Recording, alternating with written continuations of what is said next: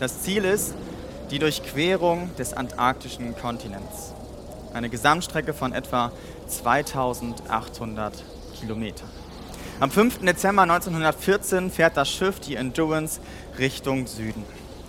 Das Wetter wird kälter und kälter und es kommen Stürme auf und das Schiff trifft früher als geplant auf das Packeis, auf das Meereis und am 19. Januar 1915 schließlich ist die Endurance komplett von Meereis umschlossen.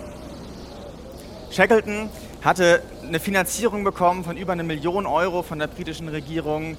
5000 Bewerber hatten sich beworben, um mit auf diese Expedition zu kommen. Er hatte sich sein Team zusammengestellt mit 28 Leuten, die Besten der Besten rausgesucht und hatte dieses Ziel, diese Expedition erfolgreich zu schaffen. Und jetzt steckte er mit seinem Schiff im Eis fest. Der Zeitplan für das Erreichen der Waselbucht, die er eigentlich ähm, erreichen wollte, war nicht mehr einzuhalten. Also entschied er, am 24. Februar das Schiff für eine Überwinterung vorzubereiten. Während dieser Monate trifft das Schiff auf dieser riesen Eisscholle immer, Richtung, immer weiter Richtung Nordwesten und er hofft irgendwie noch, dass wenn, wenn das Eis sich wieder löst, wenn der Winter vorbei ist, dass das Schiff wieder freikommt und sie wieder Richtung Osten zur Waselbucht fahren können.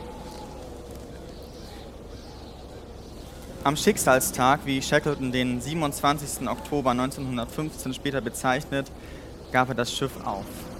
Die Expeditionsteilnehmer verlassen das Schiff, nehmen noch Proviant mit, nehmen noch die Rettungsboote mit und gehen aber aufs Eis und machen sich dort ein Winterquartier. Am 21. November sank das vom Eis zerdrückte Schiff. Für Shackleton muss das, glaube ich, eine Riesenenttäuschung gewesen sein. Dieser Tag, wo er erlebt hat, dass sein großes Ziel, die Antarktis zu überqueren, diesen Kontinent zu erforschen, gerade im Wasser wortwörtlich untergeht. Er hat, er hat so viel dafür gemacht, er hat so viel dafür bekommen, hat Anstrengungen und mehr da reingesteckt. Und das ist der Tag am 21. November, wo das Schiff im Meer versinkt. Sein Ziel war vorbei. Ich weiß nicht, wie es dir geht, wenn du an das letzte Jahr denkst, was du so für kleine und große Ziele vielleicht hattest, die vielleicht auch im Wasser untergegangen sind. Dinge, die du geplant hattest, die du machen wolltest, die nicht funktioniert haben. Vielleicht denkst du auch so über dieses Jahr. Du denkst, ja, was soll ich überhaupt planen? Was, was ist überhaupt jetzt irgendwie möglich, irgendwie an Zielen zu setzen? Ich weiß sowieso nicht, wie sich die ganze Zukunft entwickelt. Du bist irgendwie eher resigniert und du denkst irgendwie, das letzte Jahr, das war nicht, war nicht wirklich irgendwie, war nicht schön, es hat dich ermüdet, es hat dich irgendwie runtergezogen. Vielleicht bist du auch gerade motiviert, weil du denkst, dieses Jahr wird besser. Jetzt kann es ja nur besser werden. Ja, das letzte Jahr ist jetzt vorbei, jetzt geht es hier wirklich los und du, du willst irgendwie dir Ziele setzen, du willst irgendwie auch wirklich was, willst durchstarten, du weißt ja vielleicht noch nicht genau so, ja, was soll ich mir aber für Ziele setzen? Wie kann ich wirklich in diesem Jahr erfolgreich vielleicht auch vorankommen? Ich, ich habe den Wunsch, irgendwie wirklich meine Ziele zu erreichen, aber du weißt vielleicht nicht genau, wie es geht. Bist du voll motiviert oder eher resigniert? Als ich so überlegt habe über mein letztes Jahr, da hatte ich das schon so, dass ich irgendwie immer mehr Dinge hatte in meinem Leben, die, die untergegangen sind. Kleine Ziele, größere Ziele. Der Norddeutsche Jugendchor, den habe ich mit einem Freund zusammengeleitet, den gibt es jetzt nicht mehr, weil das sich so entwickelt hat und plötzlich haben wir gemerkt, irgendwie Dinge gehen anders, als man irgendwie plant. Das Sing Kids Musical, das war eigentlich schon viel früher angesetzt, das soll jetzt dieses Jahr starten. Das war ein ewiges Hin und Her. Das hat mit viel Anstrengung irgendwie ähm, hat es begonnen und auch viele Veranstaltungen, die man geplant hatte, Konferenzen, aber auch irgendwie Hochzeiten, Geburtstage waren bei mir so, dass, dass man darauf hingearbeitet hat und dann fanden sie irgendwie doch nicht statt oder irgendwie nur anders. Und irgendwie hatte ich so eine Müdigkeit. Ich weiß nicht, ob du das kennst, von diesen ganzen Veränderungen, von diesem ganzen Hin und Her. In der Bibel gab es auch Leute, die müde waren, die an einem Punkt waren, wo sie eher resigniert waren als motiviert.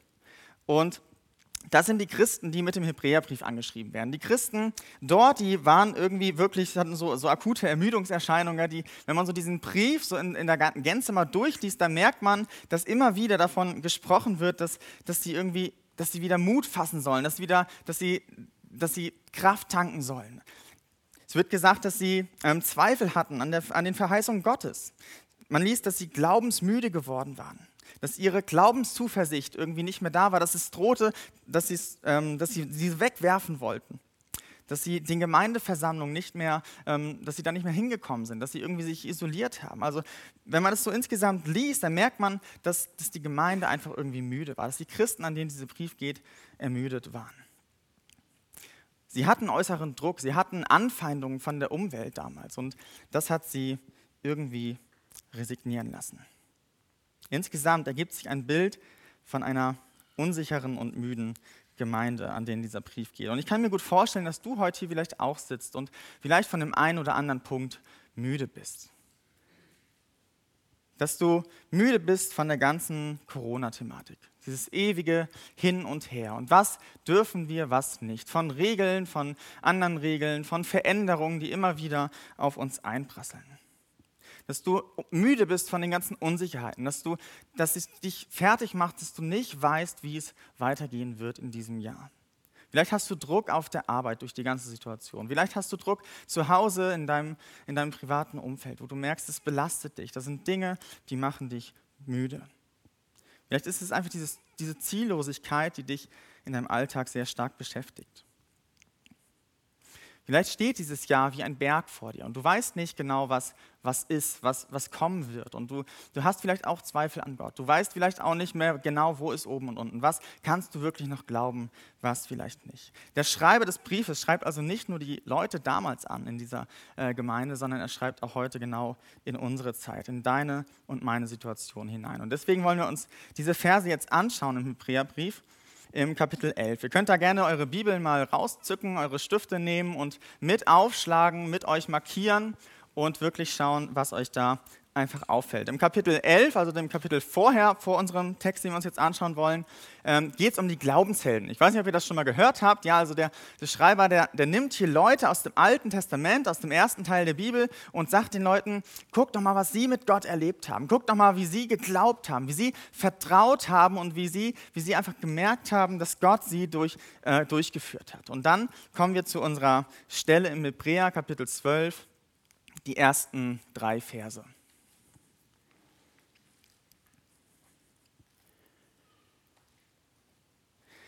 Wir sind also von einer ganzen Wolke von Zeugen umgeben.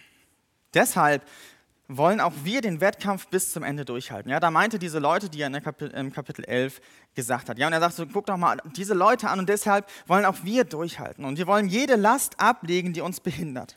Besonders die Sünde, die uns so leicht umschlingt. Und dabei wollen wir auf Jesus schauen. Er hat gezeigt, wie der Glaubenslauf beginnt und wie er zum Ziel führt. Weil er wusste, welche Freude auf ihn wartete hatte das Kreuz und die Schande dieses Todes auf sich genommen. Nun sitzt er auf dem Ehrenplatz an Gottes rechter Seite. Schaut euch an, wie er der Anfeindung sündiger Menschen ertragen hat. Dann werdet auch ihr nicht müde und verliert nicht den Mut.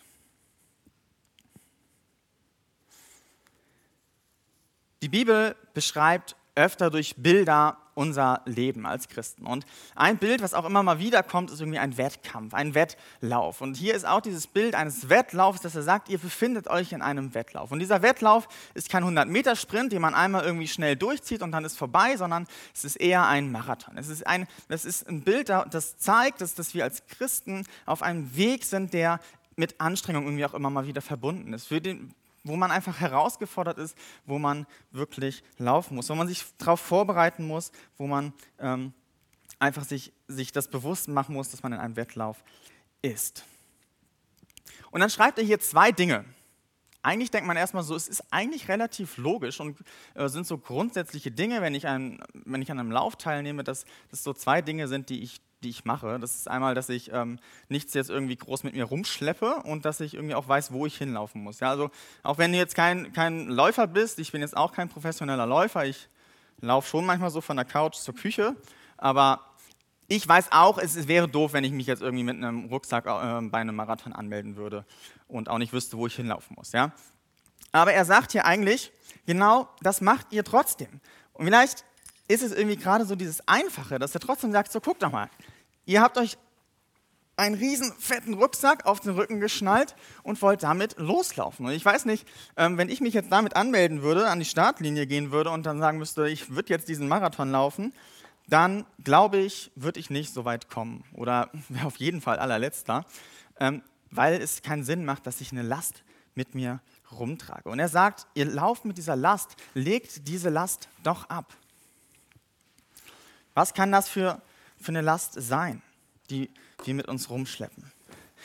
Er sagt, legt diese Sünde ab, die euch belastet. Und vielleicht ist es die Lüge, die dich belastet. Vielleicht merkst du, dass du immer wieder irgendwie eine Maske trägst, dass du gar nicht wirklich du selbst bist, dass du so eine Art Scheinheiligkeit vorlebst. Und es belastet dich, weil du hast irgendwie so zwei Identitäten. Oder du gaukelst anderen was vor. Oder du hast Leute belogen und musst irgendwie deine Lüge aufrechterhalten. Und du merkst, dass es dich immer wieder runterzieht, dass du in deinem Leben dadurch im Alltag belastet bist. Vielleicht ist es auch Stolz dass du merkst, dass eine Art Bitterkeit, vielleicht sogar ein Hochmut kommt gegenüber Menschen. Vielleicht der Politik die Entscheidung treffen, die dir nicht gefallen und du, du merkst richtig, wie du von oben herab vielleicht lästerst über Leute, über Dinge, die dir nicht passen und, und du wirst bitter in deinem Herzen und du, du merkst da einfach in deinem Herzen etwas Schlimmes, das du mit dir rumträgst. Vielleicht ist es auch die Habgier.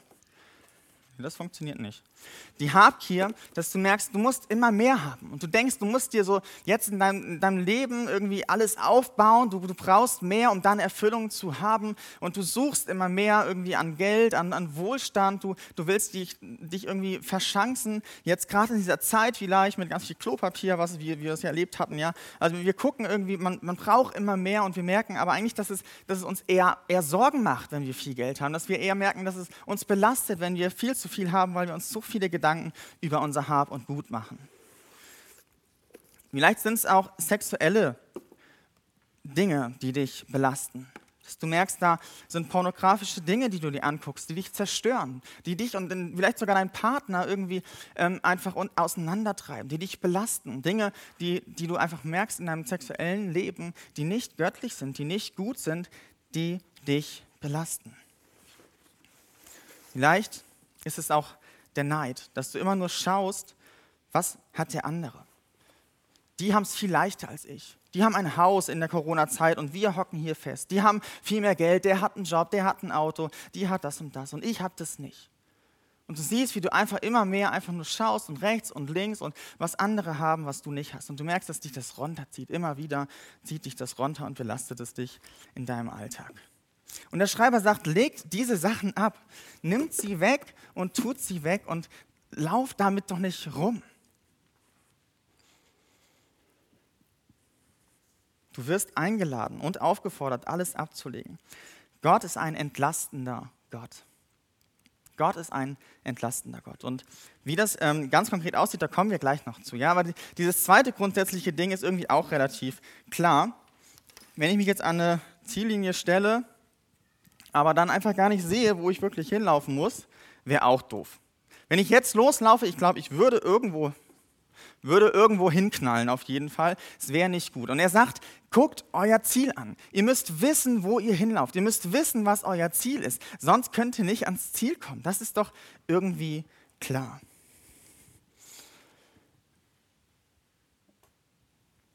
Behaltet Jesus im Blick. Das ist das Geniale. Jesus ist das Ziel. Und das noch Genialere ist, dass Jesus als Ziel selbst vorgemacht hat, was es heißt, das Ziel im Blick zu behalten.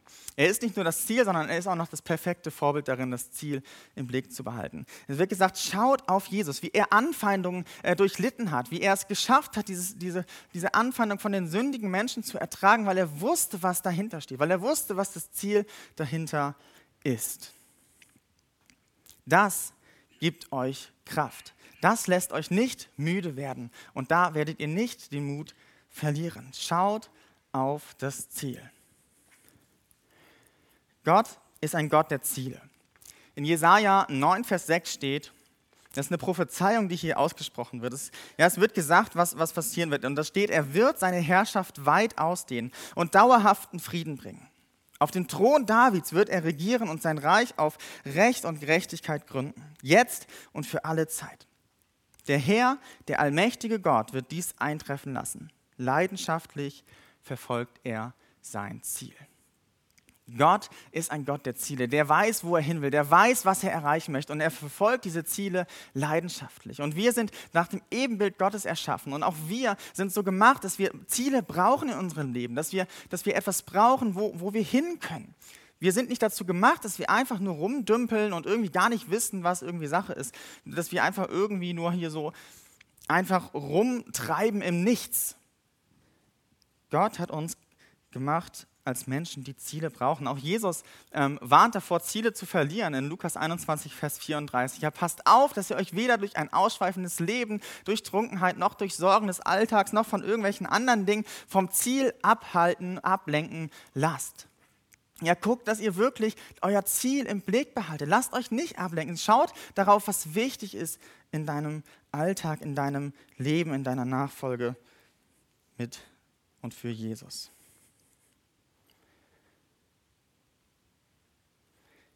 Zwei Gründe werden irgendwie deutlich, warum wir Ziele brauchen. Das eine fasst Arno Backhaus ganz gut zusammen. Wer kein Ziel hat, wird es auch garantiert erreichen. Wer kein Ziel hat, wird es auch garantiert erreichen. Wir brauchen ein Ziel. Wenn ich nicht weiß, wo ich hinlaufe, dann kann ich auch einfach nirgendwo ankommen. Und das Zweite ist, was auch im Hiob 6, Vers 11 nochmal sehr deutlich wird. Ja, da fragt Hiob, und ihr kennt, viele kennen die Geschichte von Hiob, ein Mann, der wirklich viel Leid ähm, erlebt hat, der alles verloren hat in seinem Leben, der, der hatte keine Familie mehr, kein, sein ganzes Hab und Gut war weg, seine Gesundheit war äh, irgendwie nicht mehr da und er hat wirklich zu kämpfen gehabt. Und er fragt hier, welche Kraft hätte ich noch zu hoffen? Was ist das Ziel, für das ich durchhalten soll? Er sagt hier, was ist noch das, wo, wo ich hingehen kann? Er fragt nach einem Ziel, weil ein Ziel Hoffnung gibt. Ein Ziel gibt uns die Hoffnung, gibt uns die Kraft durchzuhalten. Und das merkt man hier auch an der Stelle. Ziele geben uns Kraft durchzuhalten. Und Jesus gibt uns ein Ziel. Er gibt uns ein Ziel, was beständig ist in dieser unbeständigen Zeit. Er gibt uns einen Halt in einem Sturm. Er ist der Anker im Sturm. Er ist die Hoffnung in der Hoffnungslosigkeit. Er ist das Licht in der Dunkelheit. Er ist der, der, der fest bleibt in aller Unsicherheit. Jesus ist dein fester Fixpunkt. Jesus ist das Ziel, worauf du setzen kannst, weil er einfach immer da ist, weil er einfach un, ja, unveränderbar ist, weil er, weil er beständig ist. Er ist es, der dich durchhalten lässt, auch wenn es mal schwierig ist. Er ist es, wo du immer hinlaufen kannst, auch in unsicheren Zeiten, auch in Momenten, wo du nicht mehr weiter weißt. Vielleicht kennst du die Geschichte von Florence Chadwick, die am Morgen des 4. Juli 1952 von der Insel Santa Catalina bis zum kalifornischen Festland schwimmen wollte, 34 Kilometer lang. Und sie steigt ins Wasser an diesem Morgen. Es ist ein kalter und nebliger Tag, aber sie ist motiviert und sie will dieses Ziel erreichen. Und sie schwimmt los und da sind Beiboote, die sie begleiten, um sie einfach zu unterstützen und um, zu, zu, zu beschützen auch. Und, und sie schwimmt los und nach 15 Stunden kann sie nicht mehr fast erfroren, sagt sie, ich, ich muss hier raus, holt mich raus aus dem Wasser. Und die, auch ihre Mutter, die im Beiboot ist, sagt, nein, halte durch, du hast es fast geschafft, du bist fast an deinem Ziel. Und die sagen, du kannst noch durchhalten, aber sie sagt, nein, ich kann nicht mehr, holt mich raus aus dem Wasser. Und sie wird rausgeholt und das 800 Meter vor der Küste. Ein Reporter fragt sie dann, warum sie so kurz vom Ziel aufgegeben hat und darauf antwortet sie, es war der Nebel. Wenn ich das Land hätte sehen können, hätte ich es geschafft. Es war der Nebel. Nur mit einem Ziel in deinem Leben kannst du durch schwierige Situationen durchhalten. Kannst du in unsicheren Situationen weitermachen. Und Jesus ist darin das perfekte Vorbild. Er hat gezeigt, was es heißt, Leid auf sich zu nehmen. Er hat gezeigt, was es heißt, durch schwierige Situationen zu gehen. Er ist auf diese Welt gekommen an Weihnachten. Er wurde geboren als Mensch. Als, als Sohn Gottes hat er sich erniedrigt, auf diese Welt zu kommen. Er ist diesen Weg gegangen bis ans Kreuz. Er hat sich anspucken lassen. Er hat sich verhöhnen lassen. Er hat sich schlagen und treten lassen.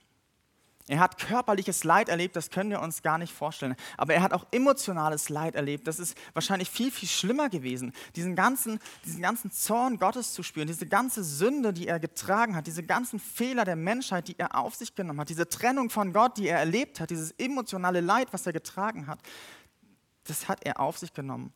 Und er wusste aber, was dahinter auf ihn wartet. Um der Freude willen hat er diese Schande auf sich genommen. Das steht da. Ja, um der Freude willen, weil er genau wusste, am Ende steht, steht dieses Ziel, dass ich, die, dass ich die Menschheit rette, dass ich bei meinem Vater sein werde, dass ich dann die Freude habe, dass die Menschheit die Möglichkeit hat, zu mir zu kommen. Er wusste, was das Ziel war und konnte dadurch sein Leid durchhalten, konnte dadurch diesen Weg gehen. Jesus hat diese ganzen Lasten genommen und das ist das, wo du deine Lasten ablegen kannst. Jesus hat diese ganzen Billionen, Millionen, größte Zahl, die ich sagen kann, ist Billiarden oder keine Ahnung was. Diese Rucksäcke hat er alle getragen. Von jedem Menschen hat er diesen Rucksack genommen und hat ihn getragen. Weil wir ihn nicht hätte, hätten tragen können. Wir, wir, wir können ihn gar nicht tragen. Die ganze Sünde, diese ganzen Fehler, diese ganzen Dinge, die uns zerstören, die uns kaputt machen, die hat er weggenommen. Und wir haben jetzt die Möglichkeit, diese Lasten abzulegen bei Jesus. Er möchte dein Entlaster sein. Er möchte der sein, der deine Lasten trägt.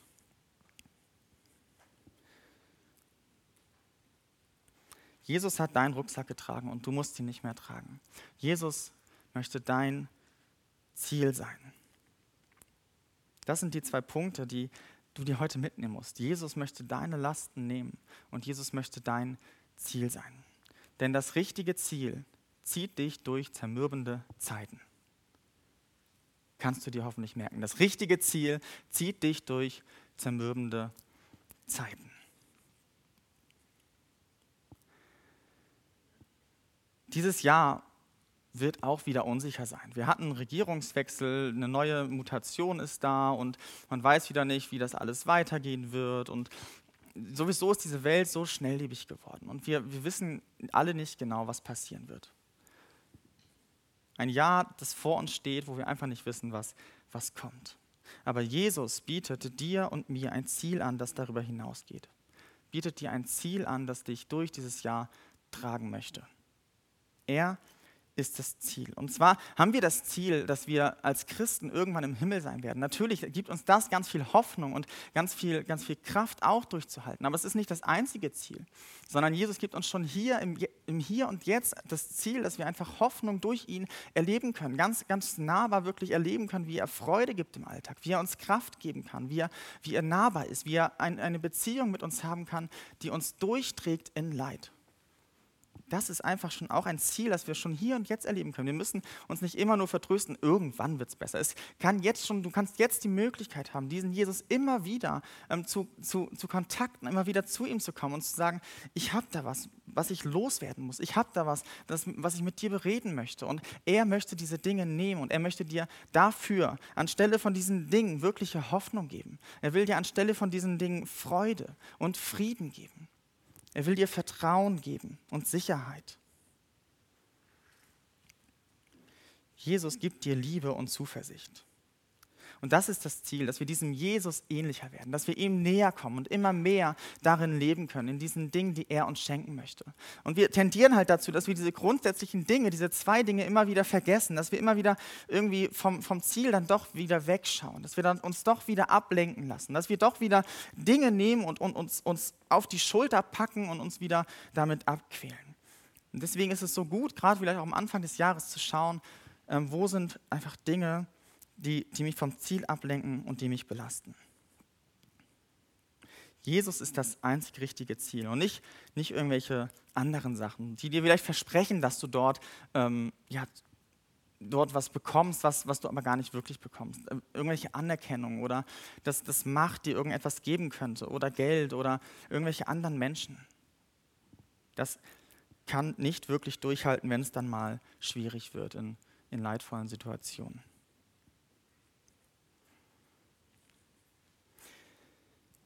Ich hatte zwischen Weihnachten und Neujahr so eine Woche, wo ich echt auch so dachte, was, was soll das alles?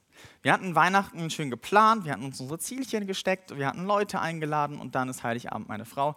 Ging es gar nicht gut und wir mussten absagen unseren Besuch und es war ein Hin und Her und dann waren die Feiertage doch irgendwie anders, da musste ich wieder arbeiten zwischen den Tagen und dann ist unser großer Sohn noch an Magen-Darm erkrankt und ich dachte, und ich hatte keine Lust mehr. Und ich weiß nicht, ob du das kennst, aber ich war, war müde und ich dachte mir, was soll das alles? Irgendwie ist das doch, ist das doch doof, um es schön auch auszudrücken. Ja? Und ich, und ich habe ich hab mir gedacht, na gut, na gut, ich bete jetzt dafür, auch wenn ich mich nicht danach fühle, ich bete jetzt dafür, dass ich Freude habe in meinem Alltag, dass ich wieder Kraft erleben kann in meinem Alltag. Und es ist irgendwie so eine Kleinigkeit, aber ich habe gemerkt, wie ich plötzlich einfach, wie ich einfach eine Freude hatte, weil ich gemerkt habe, so, das ist gar nicht so, so, so das Wichtigste auf der Welt, dass ich jetzt ein richtig schönes Leben habe, sondern ich habe einfach erlebt, wie Jesus dann zu mir sagt, so Jens, du hast viel mehr als das. Und ich habe einfach wieder eine, eine, Freude und ich kann hier stehen und sagen, ja, ich kann mit so Sachen, kann mit solchen Sachen zu Jesus gehen und kann diese Dinge bei ihm ablegen. Und er gibt mir Freude dafür. Er möchte mir das geben, was ich brauche. Ich will euch am Ende jetzt noch ähm, die Geschichte noch ähm, zu Ende erzählen von Shackleton natürlich, wie es weitergeht. Shackleton hat gesagt, ein Mensch muss sich sofort ein neues Ziel setzen, wenn sich das alte als unerreichbar erweist. Und das hat er getan. Er hat gemerkt, sein Ziel ist den Bach, den Bach, das Meer runtergegangen und er setzt sich ein neues Ziel. Sein neues Ziel war, seine Mannschaft lebendig wieder nach Hause zu bringen. Und genau das hat er dann also gemacht. Sie sind mehr als zwei Monate auf dieser Eisscholle kampiert, haben sie da irgendwie durch Robben und Pinguinfleisch sich irgendwie über Wasser gehalten und haben, haben gehofft, dass sie irgendwie durch diesen Trift des Eises ans Festland kommen und dann so ein Stückchen noch ähm, gehen können, um wenigstens ans Festland zu kommen. Aber sie haben es nach mehreren Versuchen immer noch nicht geschafft. Und irgendwann bricht die Eisscholle auch immer mehr auseinander und sie, äh, oder Shackleton entschied, dass sie dann mit den drei Rettungsbooten, die sie noch dabei hatten, ähm, das nächstgelegenste Land ansteuern. Nach fünf qualvollen Tagen auf so, solche Minibooten auf, ähm, auf dem peitschenden Meer, schließlich erreichen sie Elephant Island.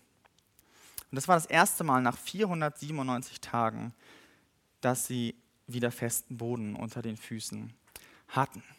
Das Problem war, diese Insel war komplett verlassen und das war auch keine Insel, wo irgendwie mal ein Schiff vorbeikommen würde und sie haben sehr schnell gemerkt, dass es nicht wirklich jetzt viel besser. Also entschied Shackleton sich mit fünf anderen Leuten wieder ein Boot zu nehmen und die nächste Walfangstation anzusteuern. Am 24. April 1960 stachen diese sechs Männer also in See. 15 Tage segeln sie in diesem kleinen Boot immer wieder mit der Gefahr, dass sie fast kentern, dass sie die ganze Zeit Wasser rausschöpfen zu der nächstgelegenen Walfangstation und schaffen es tatsächlich nach 15 Tagen dort anzukommen. Leider auf der falschen Seite der Insel. Das heißt, sie müssen noch komplett über das Gebirge, das auch unerforscht ist, über diese Gletscher, über dieses Eis, 36 Stunden zu Fuß laufen, um zu dieser Walfangstation zu kommen. Sie kommen an mit Erfrierungen, mit äh, Sachen, die abgestorben sind, aber sie schaffen es zu dieser Wal Walfangstation und können Hilfe holen. Das Ende von dieser Expedition ist, dass er ein Schiff ordern kann und nach dem dritten Versuch dann auch durchs Eis kommt wieder zu dieser Insel, wo noch die restliche Mannschaft wartete. Und als er durchs Fernrohr guckt und die Leute durchzählt, sind alle am Leben. Und alle Menschen kommen lebendig nach Hause. Das richtige Ziel zieht dich durch zermürbende Zeiten. Vielleicht ist das für heute, heute für dich eine Zeit, wo du dein Ziel neu hinterfragen kannst und musst. Wo du neu überlegen kannst, was ist mein Ziel in diesem Jahr? Wo will ich hingehen? Wo bist du vielleicht falschen Zielen hinterhergelaufen? Wo bist du vom Ziel abgewichen? Dich mit Lasten vielleicht beladen. Und ich das ist einfach so eine, so eine Geschichte, die das so gut deutlich macht, dass wir uns auf das richtige Ziel fokussieren müssen. Und ich möchte dich jetzt einladen, dass du dir Zeit nimmst. Ich habe überall Zettel verteilt, entweder unter euren Stühlen oder ihr hattet die auf dem Stuhl liegen, dass ihr ähm, in zwei Schritten jetzt einmal genau diese zwei Punkte einfach für euch persönlich anwendet. Dass ihr einmal überlegt, was sind Dinge in meinem Leben, die vielleicht noch mich belasten. Und als zweiten Punkt dann, was, was ist ein Ziel, was ich mir setzen möchte. Ich lade dich wirklich ein, jetzt einfach ruhig zu werden und ganz persönlich zu überlegen, wo sind Dinge, die mich belasten und welches Ziel möchte ich mir neu setzen. Wir machen das in zwei Schritten. Ja, also erstmal nur diesen einen Zettel, wo nichts draufsteht, so einen kleinen Zettel, den könnt ihr euch nehmen und hm, kannst du einen weitermachen noch, Jamama? Und dann überlegt ihr euch, was sind Dinge, die, die mich noch belasten. Gott ist ein entlastender Gott, deswegen schreibt ihr auf, was, was du vielleicht noch auch vom letzten Jahr mitgenommen hast, an Enttäuschungen, an, an Dingen, an Verletzungen vielleicht von Menschen oder an, an, an Zweifel, an Sorgen, an Ängsten. Vielleicht hast du irgendwelche Dinge, die dich noch belasten und in deiner Nachfolge mit Jesus behindern. Dann schreib sie auf diesen kleinen Zettel auf und dann kannst du sie gleich nach der Predigt vorm Abendmahl, werde ich mit diesem Rucksack rumgehen und du kannst dann einfach diesen Zettel zerknüllen, zer, zerreißen, wie du willst und dann schmeißt du das einfach in diesen Rucksack rein und dann kannst du symbolisch diese Last einfach ablegen. Ich lade dich ein, einfach kurz zu überlegen, was ist noch da in deinem Leben, was dich belastet. Und du hast jetzt drei, vier Minuten Zeit, einfach das aufzuschreiben und dann nach der Predigt werde ich dann beim Lied rumgehen und dann kannst du diesen Zettel einfach in diesen Rucksack wegschmeißen. Nimm dir jetzt nochmal Zeit, um diesen zweiten Punkt für dich zu überlegen.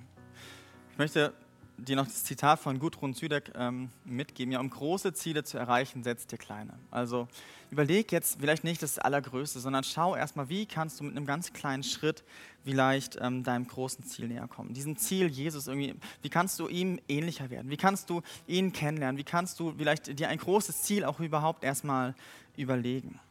Überlege erstmal ganz konkret irgendwie, was kann ein, kleine, ein kleiner Schritt sein, jetzt für die nächste Zeit, für die nächsten Wochen, das du umsetzen kannst. Ja, vielleicht ist es erstmal, dass du ähm, dir das Ziel setzt, dass du ein Gespräch führst mit deinem Mentor oder mit deinem guten Freund, dass du ähm, ein, ein, ein Gebet sprechen willst die nächsten Tage, was du dir als Ziel setzt. Oder dass du dir ein Ziel setzt, dass du dir eine Stunde Zeit nimmst in der nächsten Woche, um mal zur Ruhe zu kommen, um mal zu reflektieren, um mal mehr darüber nachzudenken. Vielleicht ist es das Ziel, dass du in einen Hauskreis gehen möchtest, um diesen Jesus ähnlicher zu werden, um ihn mehr kennenzulernen. Oder hier in der Gemeinde dich mehr zu engagieren und einfach mitzumachen und äh, mit dabei zu sein. Vielleicht ist das Ziel, dass du deine Bibel mal mehr rausholen willst oder überhaupt rausholen willst. Vielleicht ist das Ziel, dass du dich taufen lassen willst oder ich weiß es nicht. Aber überleg dir jetzt und lass dir von, von Gott einfach aufs Herz legen, was kann ein kleiner Schritt sein, um dieses große Ziel zu näher, um diesem großen Ziel näher zu kommen. Schreib es auf und dann sprich auch mit Leuten drüber. Nimm dieses Ziel mit, diesen Zettel bitte nicht gleich wegschmeißen, sondern mitnehmen nach Hause, weiter drüber nachdenken, mit Leuten gleich beim Kaffee vielleicht drüber sprechen oder im Hauskreis oder im Jet darüber mit den Leuten reden, was eure Ziele sind, was ihr euch vornehmen wollt und wirklich da, das einfach mitnehmen in eure nächste Zeit. Nochmal, ihr habt ein paar Minuten Zeit, euch da ein Ziel aufzuschreiben. Ich habe noch einen Punkt, den habe ich gerade nicht gesagt. Nimm dir deinen Kalender nochmal raus und mach dir einen Termin, um dein Ziel nochmal zu reflektieren. Ich kenne mich und ich kenne vielleicht auch ein bisschen dich, weil wir Menschen alle irgendwie gleich ticken, dass wir Dinge dann wieder vergessen. Deswegen nimm jetzt dein Handy raus oder deinen Kalender, den du analog vielleicht noch dabei hast und mach dir nach vielleicht einem Monat oder nach anderthalb Monaten nochmal einen Termin, wo du dein Ziel reinschreibst. Vielleicht konkret einfach dein Ziel reinschreibst, dann hast du es auch direkt vor Augen und dann ploppt das einfach nochmal auf. Und dann kannst du nochmal darüber reflektieren, was ist passiert in dieser Zeit, in diesen paar Wochen, wo ist vielleicht da schon einfach, hat sich was verändert, wo nicht, warum nicht und so weiter. Also nimm jetzt nochmal deinen Kalender kurz raus, Schreib da dein, dein Ziel nochmal nach einem Monat, anderthalb Monaten rein. Jesus möchte deine Lasten nehmen. Jesus möchte dein Ziel sein. Das sind die zwei Punkte, die, die ich dir heute mitgeben möchte. Wir haben diese geniale Möglichkeit, unsere Lasten immer wieder bei ihm abzulegen, immer wieder zu diesem Jesus hinzuschauen, hinzugehen, auch gleich beim Abendmahl und einfach alles abzugeben, was uns belastet, was uns auch zerstört an, an Sünde, an Dingen in unserem Leben, die nicht gut sind. Und Jesus gibt uns einen Fixpunkt, der fest ist, der, der nicht irgendwie unbeständig ist, sondern der einfach immer da ist und der, zu dem wir immer kommen können. Und dazu möchte ich euch einfach einladen. Wir dürfen wissen, dass Jesus diese Hoffnung ist, die uns durchträgt, auch durch schwierige Zeiten. Und das wünsche ich mir für uns als Gemeinde, dass wir dass wir das immer wieder im Blick haben, was Jesus von uns möchte. Und dass wir uns gegenseitig dazu ermutigen, auf diesen Jesus zu schauen, uns durchzutragen, uns durchzuhelfen durch herausfordernde, unsichere Zeiten. Dass wir uns gemeinsam unterstützen, unsere Ziele zu erreichen und gemeinsam schauen, wie wir in diesem Jahr diesem Jesus ähnlicher werden können, um, diesen, ja, um diese Hoffnung einfach immer mehr in unserem Leben wirklich spürbar werden zu lassen. Und ich möchte jetzt gleich noch für dich beten und dir noch einen Vers mitgeben. Martin kann schon mal nach vorne kommen. Und den Vers, den ich dir gerne noch mitgeben möchte am, am Ende, ist aus 1. 1. Thessalonicher 5, Vers 24. Der, der dich beruft, ist treu. Gott ist treu. Er ist immer da. Wenn wir untreu sind, wenn wir Dinge falsch machen, wenn wir auch vom Weg mal abkommen, dann ist er trotzdem treu. Er ist, er ist diese feste Anker, den wir haben dürfen. Er ist treu. Er wird dich auch ans Ziel bringen. Er ist es, der dich ans Ziel bringen möchte. Er ist es, der, der dich ruft, immer wieder zu ihm zu kommen und der dich, der dich, der dich dahin bringen möchte, wo du hinkommen sollst. Und das, das möchte ich dir einfach noch mitgeben am Ende und jetzt noch für dich beten. Herr Jesus, ich danke dir so sehr, dass du unser Ziel bist. Danke dir, dass wir durch dich so einen festen Fixpunkt haben können in unserem Leben, das uns durchtragen kann durch, durch leidvolle, herausfordernde und unsichere Situationen. Ich danke dir, dass du unsere Lasten nimmst, dass du ein entlastender Gott bist und dass wir bei dir alle Dinge ablegen dürfen, die uns manchmal hindern in unserem Lauf, in unserer Nachfolge mit dir. Auch wenn wir dich noch gar nicht kennen, dass wir, dass wir dich einladen dürfen in unser Leben, dich kennenlernen dürfen und erfahren dürfen, dass du wirkliche Hoffnung gibst und dass all diese Dinge dieser Welt uns keine Erfüllung geben können. Außer bei dir finden wir nirgendwo anders Hoffnung und, und Freude und wirklichen Frieden. Danke, dass du uns das geben möchtest und dass wir diese Sünde bei dir abladen dürfen. Und ich wünsche mir, dass wir das immer wieder oder heute zum ersten Mal tun. Dass wir, dass wir die Dinge, die, die in unserem Leben uns zerstören, dass wir sie bei dir abgeben. Dass wir sie austauschen mit deiner Kraft und dass wir auf dich schauen in, in den nächsten Zeiten, in diesem nächsten Jahr, dass du unser fester Fixpunkt bist. Amen.